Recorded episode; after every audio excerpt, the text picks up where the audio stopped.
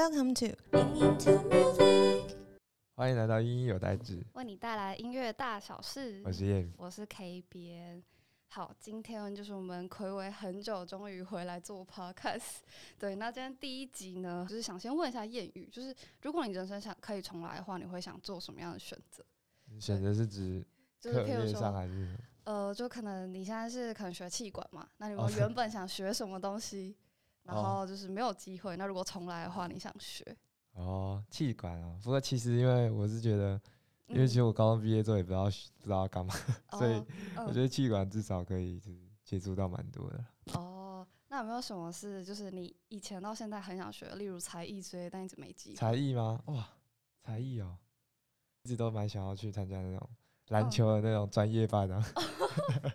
哎、那好像是很多男生梦想。对啊，但但是就是哦不是会有那种嗯，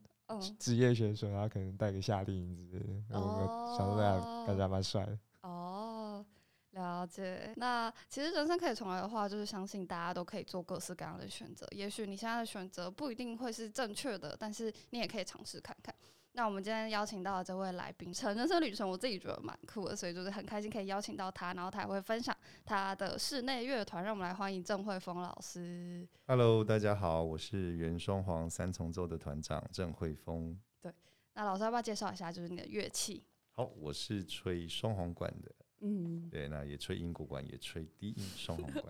哎、所以是学双簧管，通常就是这三个乐器都会共同，对不对？通常因为其实吹嗯法非常接近嘛，就簧片的大小不太一样，然后指间距不太一样，但是基本上指法是差不多的。嗯，对，好，那其实就是我们自己音乐系毕业都会说，音乐系毕业像是一个坑呐、就是 就是是哎、如果可以的话，最好小孩以后都不要跟我学音乐。是也不用对这样吧？题就是想问一下老师，就是我知道老师以前是念物理系的，是。那当初怎么会就是决定要投入到音乐的怀抱中？其实这是一个渐进的过程，它不是瞬间的改变。就其实像呃，因为我不是念音乐班的嘛，嗯，我一直从小到大就是，甚至我我到呃高中我开始正式学双簧管之前，我是不太会看五线谱的。嗯，对，那因为因为一张专辑的原因，然后我就因为因为一张 CD，我就爱上了双簧管这个乐器，然后就呃跟家里吵着说要学啊什么的，那也因为一些契机，我真的有机会开始学了。那到大学其实也没想说要念音乐系，因为我自己的理科本来都念得蛮好的。对，那到了大学之后，是因为进了社团，然后那时候刚好有一些机会到呃外面参加一些业余乐团，就有很多表演的机会，那也认识很多人，那也承蒙大家关照的，就是一直是蛮被肯定的这样。对，那那时候到大三、大四就才开始慢慢有有这样的念头，说，诶，是不是要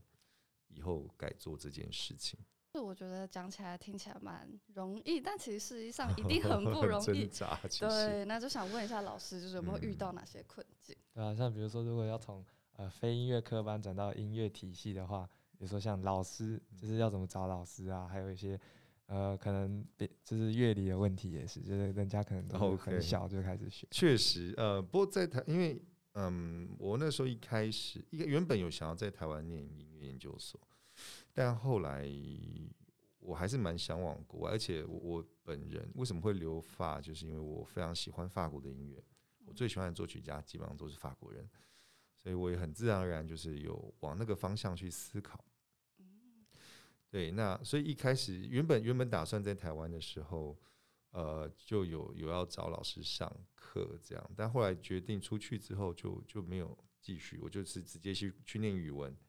然后有有学法文，有找家教一对一啊、然后上主修课。那其实老师不难找啦，就是因为已经呃大学时期在外面到处吹乐团，也常听音乐会什么，其实也慢慢知道一些老师。那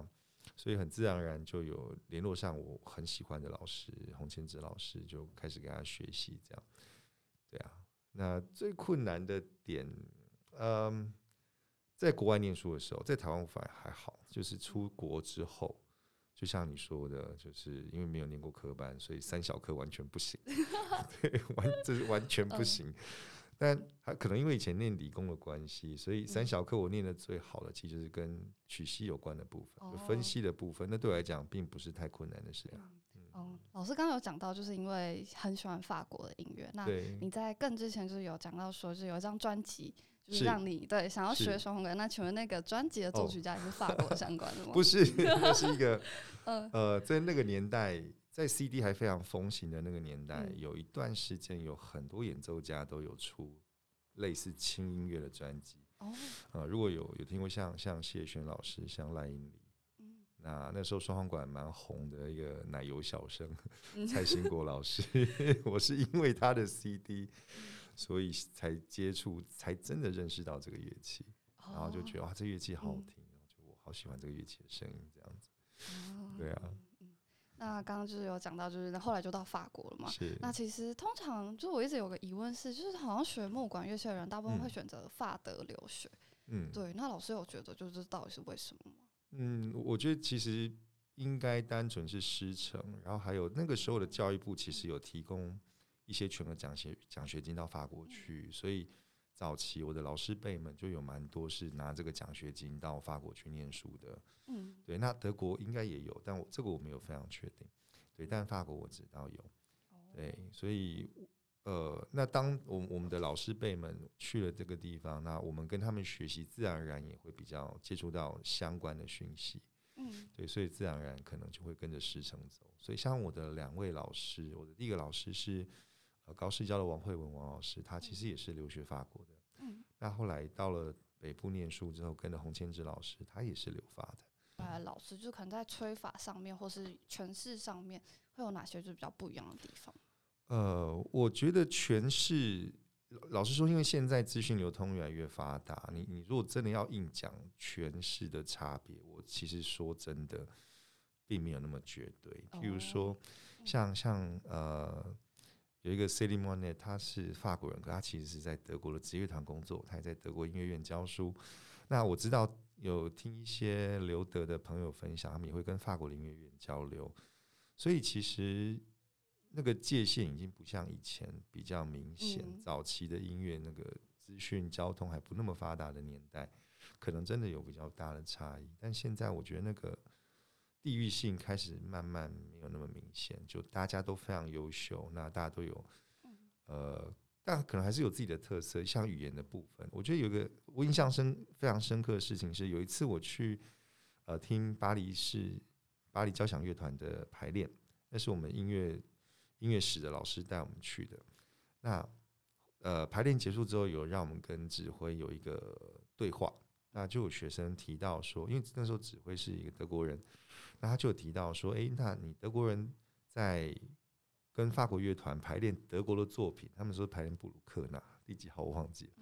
对，排练布鲁克纳的作品的时候，有没有什么你觉得最大差异的地方？他想一下就说有，在尾音的时候，因为像德文的尾音的子音会发音比较重一点，但法文是不会的。法文如果尾音是子音，他们通常会虚掉，就不会念，不会念出来。甚至会有点渐弱的感觉，所以他说，法国的音乐乐团在在处理乐剧的时候，他们比较倾向弱结尾，就是收掉的那个感觉，对他们比较不会所谓的撑到底。对，那可是德式的作品，像布鲁克纳、像 Brahms，它很多那种你你必须要把力度推到满的那个东西，在法国乐团他们会很自然的放掉。对，他说这是他比较需要提点的地方，这样子，嗯，对啊，哦蛮有意思的。蛮有意思嗯的，对，就是感觉语言有渐渐影响到一，些是没有错，因为毕竟音乐还是来自于人文的发展。嗯，因为刚刚老师有讲到，很多老师也都是在法国嗯，就是留学嘛。然后我们接下来就要来做一个简单的快问快答，关于关于一些巴黎学习的状好害怕。准备好了吗 第一题，大家普遍说学风很自由，只是老师偶尔会消失。就是老师会放掉学生吗？我我是没有被老师放鸟过啦，所以，但是我是有听过有一些老师真的很忙，那可能他整个学期出现没几次，那基本上都是助教在上课，这个是有听过的。对，但我的老师也蛮忙的，只是可能我我不知道哎、就是比较我没有。对，可能 我没有被我的老师放鸟过。他顶多就是有的时候确实，因为呃，我的老师有在乐团，然后他也有演出也很多，所以他的课也常常会调来调去。对，有时候一个礼拜上两次课，有时候两个礼拜上不到一次课，有时候也是会这样，就是但是他会事先通知，嗯事先跟你联络要调课。哦，对，如果比如说下课之后你去找他，他会不会就觉得啊，这不是我上班时间，不要烦我？不会，我老师人超 nice，而且因为我们的那个音乐院比较偏乡一点，比较乡下一点，所以我们的音乐院会有很多小朋友。对，我们每个礼拜三的下午是附近呃高中以下的学生，音乐院的学生来上课的时间，所以那时候琴房是满的。那你就会看到从最小的六七岁的那个小朋友开始。对，那因为我很喜欢旁听我老师的课，对我很喜欢看他怎么教小朋友，对，所以我就会在那边坐一整天，就就看他上课。对，那他也很 nice，他甚至还问我说：“哎、要不要来帮我教一下下？”这样。对啊，他人嗯人蛮蛮好的。对，哦，好，那第二个问题是因为我们之前采访过蛮多就留法回来老师，他们就是大家都会说，就是诶，像乐团还有室内乐的机会都会比台湾来的多。那嗯关于这一点，就是可能音乐会很风行的这一点，老师会嗯有什么样的看法？呃，有音乐对他们来讲就是生活里，就是你你走嗯到哪边，你可能都会接触到。也许你附近家里的教走个几步就有的教堂，那可能某一天就会有个音乐会。嗯那这些音乐会的水准其实都还蛮高的。嗯对，那有时候转角你遇到了街头艺人，有的时候也蛮厉害的。对，所以我觉得是音乐对他们来讲就是生活。对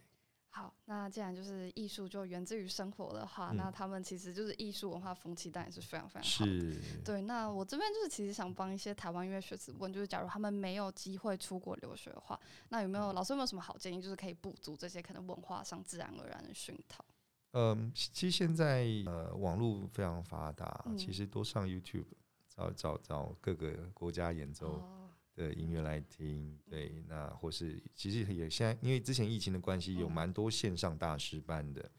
我觉得那个也都可以找来看一下，参考一下。嗯对，虽然没有办法近距离，可是我觉得这也是一个蛮好的吸收方式。嗯，对。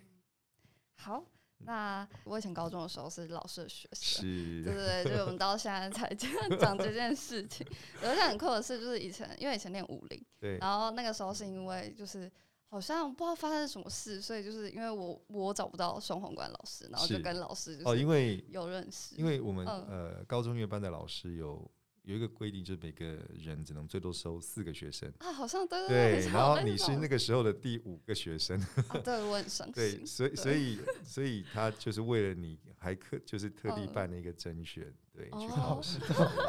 是 真的，对，哎、老师讲我才想起来，对我们以前都会规定，是嗯，而且我觉得我们的缘嗯分起得很早，你还记得吗？就那时候西嗯门国小，哦你毕业之前不是你们有有招一个双簧管老师，哦，有有对，然后是不是就是你有嗯被抓去当考哦，是招的学生吗？教的学生？其实我哦那个时候就教到你 对，对对啊，很有趣对，。所以跟老 师很有缘分。我觉得可能老师是非科班出身的，所以我觉得很多嗯问题就是可能询问你，我觉得反而可以得到一些蛮有创意的答案。哦，真的吗？真的，真的，真的，像是以前我很像提，就是我曾经提到，就是我对爵士乐还蛮有兴趣的，然后哦老师就有跟我说，就是哎，嘉义大学他们很像就是爵士乐还对，蛮那个盛行，时候有，对，然后你就很鼓励，就是我可以去可能去听多听音乐会啊，或者是做一些尝试。对啊，对啊，对对对对嗯然后我就觉得那个时候，对，可能对那个时候我来说，就是没有那么多的管道对于嗯音乐，嗯嗯然后就觉得，哎、是老师的话就是很励志，然后好害怕哦，对 我想不起来我以前跟你讲过什么对，我。都记得。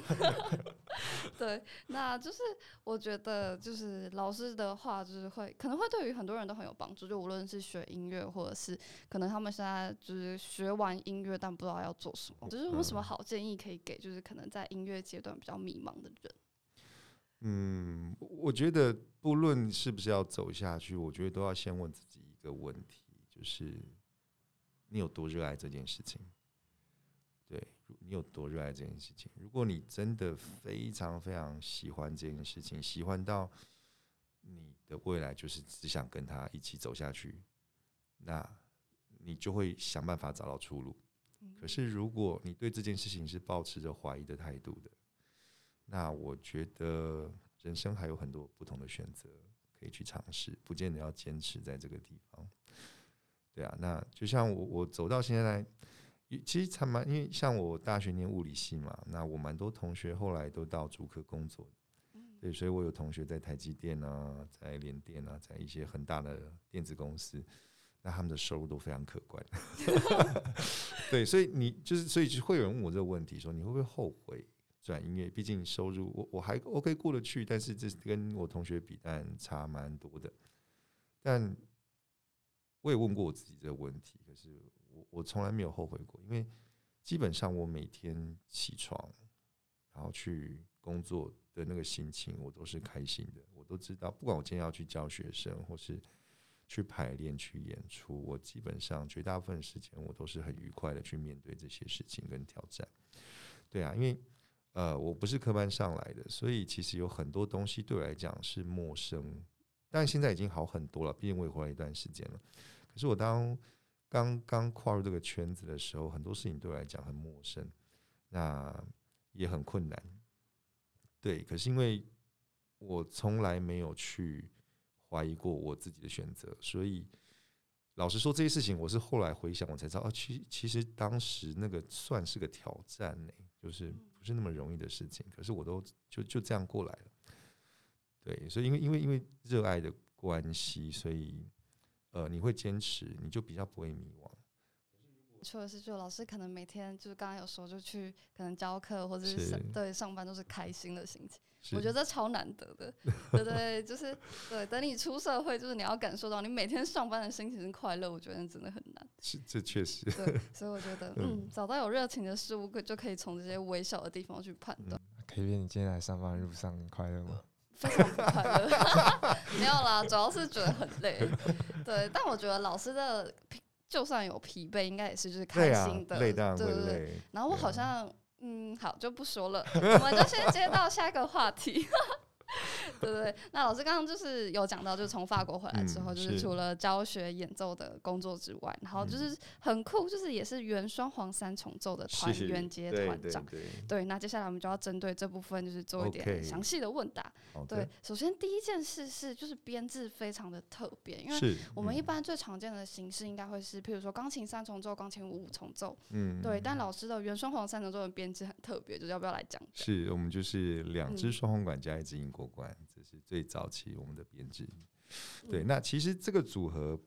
呃由来已久啦，像贝多芬其实就已经有为这个组合写曲子。嗯对，那到华格纳他把管弦乐团整个扩编之后，呃，加入了英国管，英国管变成很普遍被使用的乐器之后，整个双簧管这个 section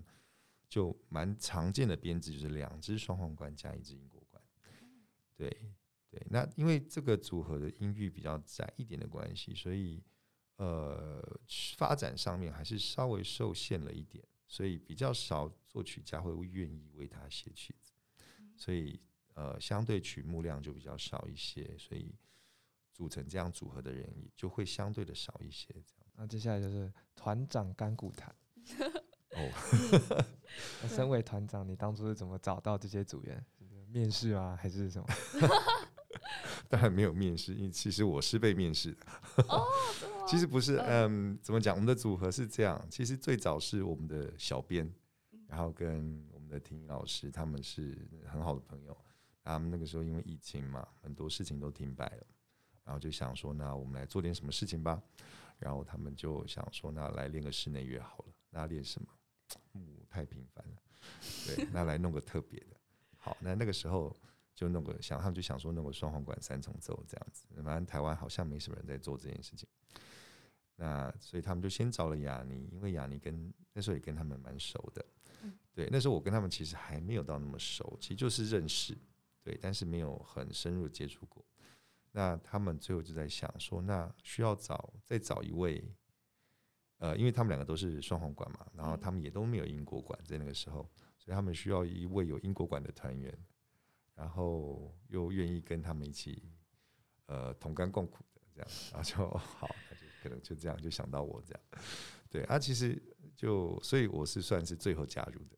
嘿，那只是因为年纪大了点，所以被赋予团长这个 职务。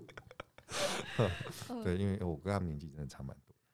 哦，那就是虽然有一点差距，那老师就是有没有什么觉得就是年龄差距在练团上面会有什么样的问题吗？还是其实相处都很愉快？其实都还 OK 啊，是没有哦什么太大的问题。对，因为也其实也在不同场域都有合作过，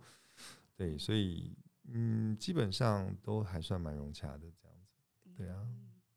哦，那像呃，那你们还有其他，就比如说在往推票那个当团长，还有其他的压力嘛？就比如说像是呃场地也负责联络，或者是粉砖上面的一些文案的转型，那都是你自己一手包办哦，没有，因 为我们有一个超给力的小编。哦这其实其实我这个团长有有一点不太像团长，我就是嗯出一张嘴的团长。对，我因为嗯，我们小编是真的规划的，因为当时他一开始他就有一个蛮完整的一些对未来的规划跟想法。哦，那他因为原本他他现现在也是在做呃企划行销相关的工作，哦。所以他在这一方面就是有他非常厉害的地方，所以基本上我都蛮放心的，就丢给他这样。哦。对，然后他基本上就是有一些什么想法会跟我讨论，那呃比较少会我觉得不妥的时候比较少，大部分都是他一提上去，嗯，超棒，好上，对，比较哦。少会有说还需要到讨论，甚至对有要否决，比较没有，基本上比较没有。哦，对，所以我嗯这个团长做的非常轻松。哦，基本上就是下指令这样。那我其实也很好奇，就像粉砖上面，就是譬如说有老师跟议论老师的，就是有是点像互动的影片，所以那也都是小编就是一手没错，哇，所以那个镜嗯头的后面就是小编，哦哇，那小编真的很全能呢。对我们嗯小编超全能。好好好，就是我觉得你哪一天，嗯如果因为他现在不太想在前面，不然你们哪一天你们可以专访他一下，我觉得应该会蛮有趣的。哎、我觉得很适合，就是同行 企划行销，对对，，完，因为他现在还暂时不想这么这么公开露脸，哦，没问题，没问题。改天我觉得你们有机会可以聊一下。是，哎、我想再补问，就是刚刚有说到小编其实蛮有规划的，嗯，但是就是小编可能会压什么目标在你们身上，就可能这场音乐会就是要到多少漂亮这样。他会有一个，他会估算跟会哦去，因为嗯毕竟开音乐会大家都不希望赔本嘛，嗯，对，所以我除了尽量找赞助以外，但是希望尽量把票卖出去，啊，嗯。至少演完音乐会，呃，尽量不不敢说一定有演出费，但是至少尽量不要亏钱，这是他很努力在完成的一件事情。对，哦。那对啊，因为他很有很很厉害的有节奏的在打宣传，所以基本上都这是这种是真的不太需要担心什么事情，真的是一个非常负责任的厉害厉害高手。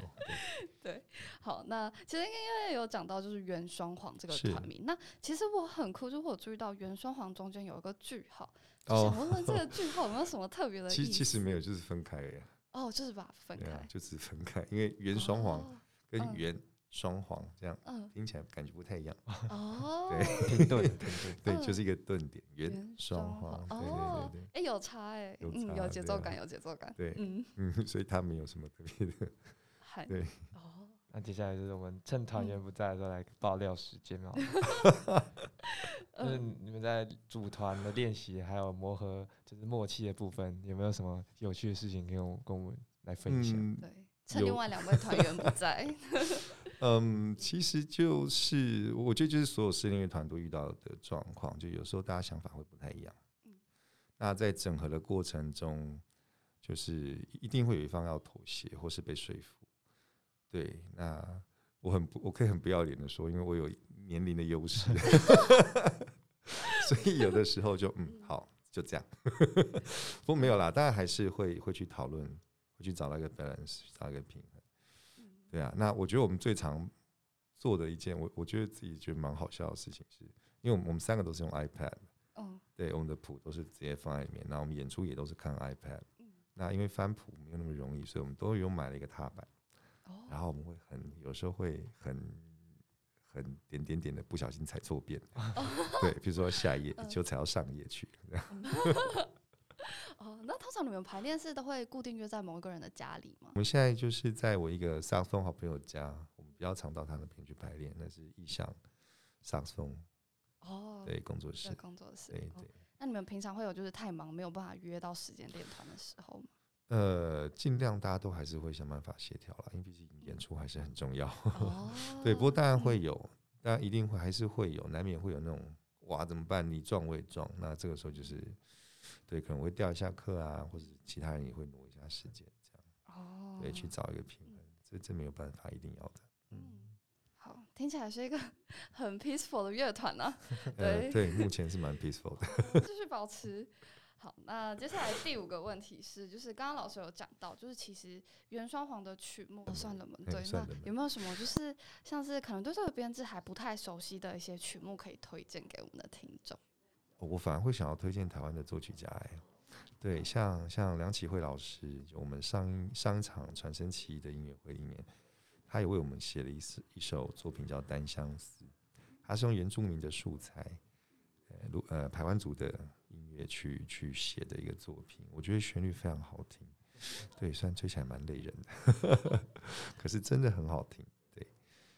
那刚刚老师有提到，就是你们常常会委托作曲家来创作，嗯，那你在委托的过程中是怎么样的情况，或者是有没有什么沟通啊，都是什么样的？呃，有没有遇到什么问题之类？是是还好欸，不过通常像在早期，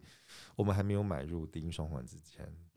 啊、通常他们比较会出现的抱怨是音域很窄，有够哦难写。对，因为毕竟英国管跟双簧管的音域差别其实并不大，就差一个五度而已。对，英国管是 F 调乐器嘛，嗯那双簧管的音域本身相较于竖笛，相较于长笛，它也不是很宽，对，它就两个八度半再多一点这样。对，所以对作曲家来讲，其实这是一个蛮大的挑战，对，因为就变成你你可以使用的音的范围其实是很被局限的。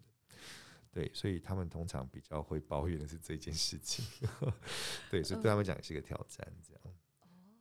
那可能就是在曲目的，因为刚刚讲到是单相思嘛，嗯，对对，那就是有没有什么你们会沟通，就是可能曲子的风格，或者是我 没有，因为嗯我们那时候就是嗯只有我们只有个限制，只有一个命最最最前面的一个条件限制，就是以本土的素材，哦，但素哦材不限，题嗯呃格式不限，那我们只有长度上希望可以达到多少时间这样子。哦，那其他基本上嗯就是让作曲家去自由发挥。嗯对，所以像呃到我们这一场一共是三首委托，嗯呃，第一个是一个蛮年轻的作曲家，叫周新老师，然后再是在呃电影配乐上已经呃蛮有名气的，甚至他是得过美国呃格莱美提名的呃梁启辉老师。那今年委托的是台湾管乐圈，呃，甚至不是只有台湾，是世界有名的呃梁婉云梁老师。对，那这三位老师的作曲风格其实都蛮不一样的。对，那他们选材，然后把素材使用到音乐上的方式手法也不太一样。对，蛮有趣的。哦，嗯，那老师有没有觉得就是演奏可能比较本土素材作品需要比较最困难的地方会是什么？相较于这一些常见的西洋作品，嗯，其实我我我觉得难的部分，因为可能是本土素材，可能是因为我我们就是在这个地方长大嘛。嗯那这些很多东西，其实其实就是存在我们的血液里面、我们的身体里面、我们的记忆里面，所以倒不是什么诠释上的困难，而是说陪着作曲家去去尝试这个组合的声音的声响，怎么去写作，就是因为我们呃通常他交稿之后，我们会演奏给他听嘛，然后让他做一些修正，对，就是陪他一起去寻找最适合这个组合的声音跟写作模式。我觉得最比较需要花时间的其实是这一块。嗯对，那因为他们呃在写作上也比较少用到很复杂的技巧，比较少。就目前呃技术上比较有挑战的是周星周老师的作品。嗯对，那其他嗯，我觉得比较有趣的部分就是在跟作曲家沟通说，诶，诶，吹给他听的时候，那呃跟他一起去探索这个乐器的极限跟它的特性。对，我觉得这是蛮蛮蛮有趣的地方。这样嗯，对，就毕竟西洋作品没有办法跟作曲家实际沟通。是没有错，对只能从文字或是文献资料去去考证。那其实刚刚老师有讲到，就是今年我多了，其实原双簧有个新朋友，就是一个低音的双簧管。对，那当初其实是因为考量到音域问题，才有就是购入新乐器的想法吗？对，因为嗯，这个曲原原本两支双簧管加英国管，它的那个组合是实在是曲目量是真的不多，再是未来在委托作品上其实限制也很大，所以我们在创团音乐会结束之后，我们就开始认真讨论这件事情，是不是要购入这个东西，毕竟价格不便宜，对呃，使用的机会，嗯，就是扣掉我们开始会大量使但不过在就是购入乐器之后，嗯。就老师们觉得就在演绎上面真的就是有那个范围？哦，有啊，就，是呃，嗯。像我们这一次有改编一首我们之前演过的作品，嗯。那我们把它改，它原本是写给两只，就是原两只双管加一只英国管，嗯。那我们这次尝试把它变成是英双簧管、英国管加低音双簧管的组合。哦，对，那因为音域被写开了，那它会出现一些原本听不到的色彩跟声响。对，在排练过程中，因为我自己就是担任低音双簧管的部分，所以我蛮强的感觉是听到很多很特别的声音，对，很很酷，很好嗯玩。对，欢迎大家来听听看，这样。嗯，好，除了这个，就是刚刚说那个新乐器之外，今年好像还有一个那个新很新的计划是逐梦计划，哦，是跟我分享一下。OK，嗯，因为经营这个，我们都知道，现在在台湾要经营艺文产业，其实没有那么容易。那我们本着使命去推广这个乐器，那所以也因为这样购入了这一支低音双簧管，所以其实对我们来讲负担蛮大的，因为这不是一笔小金额。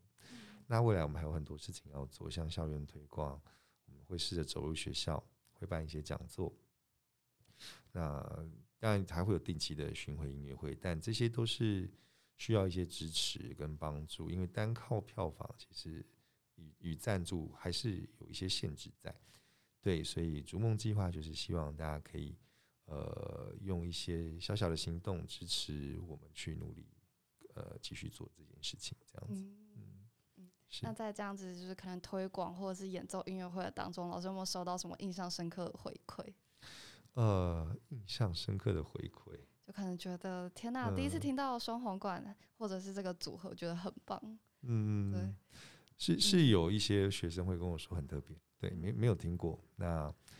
他们也不知道哦，原来双簧管可以凑成这个一个一个一个室内乐，然后可以发出这么特别的声音，对他们觉得蛮有趣的，那今天就是非常谢谢，就是郑慧峰老师可以来到我们这边。然后最后呢，因为最近元双王商场中有一个世纪之声音乐会，对，即将要在三月演出。那老师要不要跟我们推广一下这场音乐会？好啊好啊，这是嗯我们购入低音双簧管之后的第一场正式演出，所以他也会呃登台亮相，正式的隆重的介绍给大家这样。所以嗯，那这次我们也特别邀请到了台湾非常厉害的那个萨克斯风演奏家陈怡伦老师，嗯对我们一起演奏梁婉云老师的委托创作嗯。那我们会有两场音乐会，第一场第一场音乐会是三月五号礼拜天的下午两点半，在呃台中歌剧院的小剧场。那第二场音乐会在三月十四号礼拜二晚上七点半，在台北两厅院的演奏厅。对，欢迎大家来一起听听看我们吹双簧管，然后听一看低音双簧管的声音，很酷，真的很酷。好，那今天就是非常谢谢张慧芳老师到这边，然后也跟我们讲了很多，就他自己学音乐的背景，以及就是原双簧这个室内乐团体的故事。嗯，对，那就是非常希望大家就是有机会都可以去听听看音乐会。我觉得其实聆听很多新乐器的声音，也会对自己可能在诠释音乐上面有所启发。是，对，好，那我们今天这集就到这边喽，谢谢大家，感谢大家，拜拜拜拜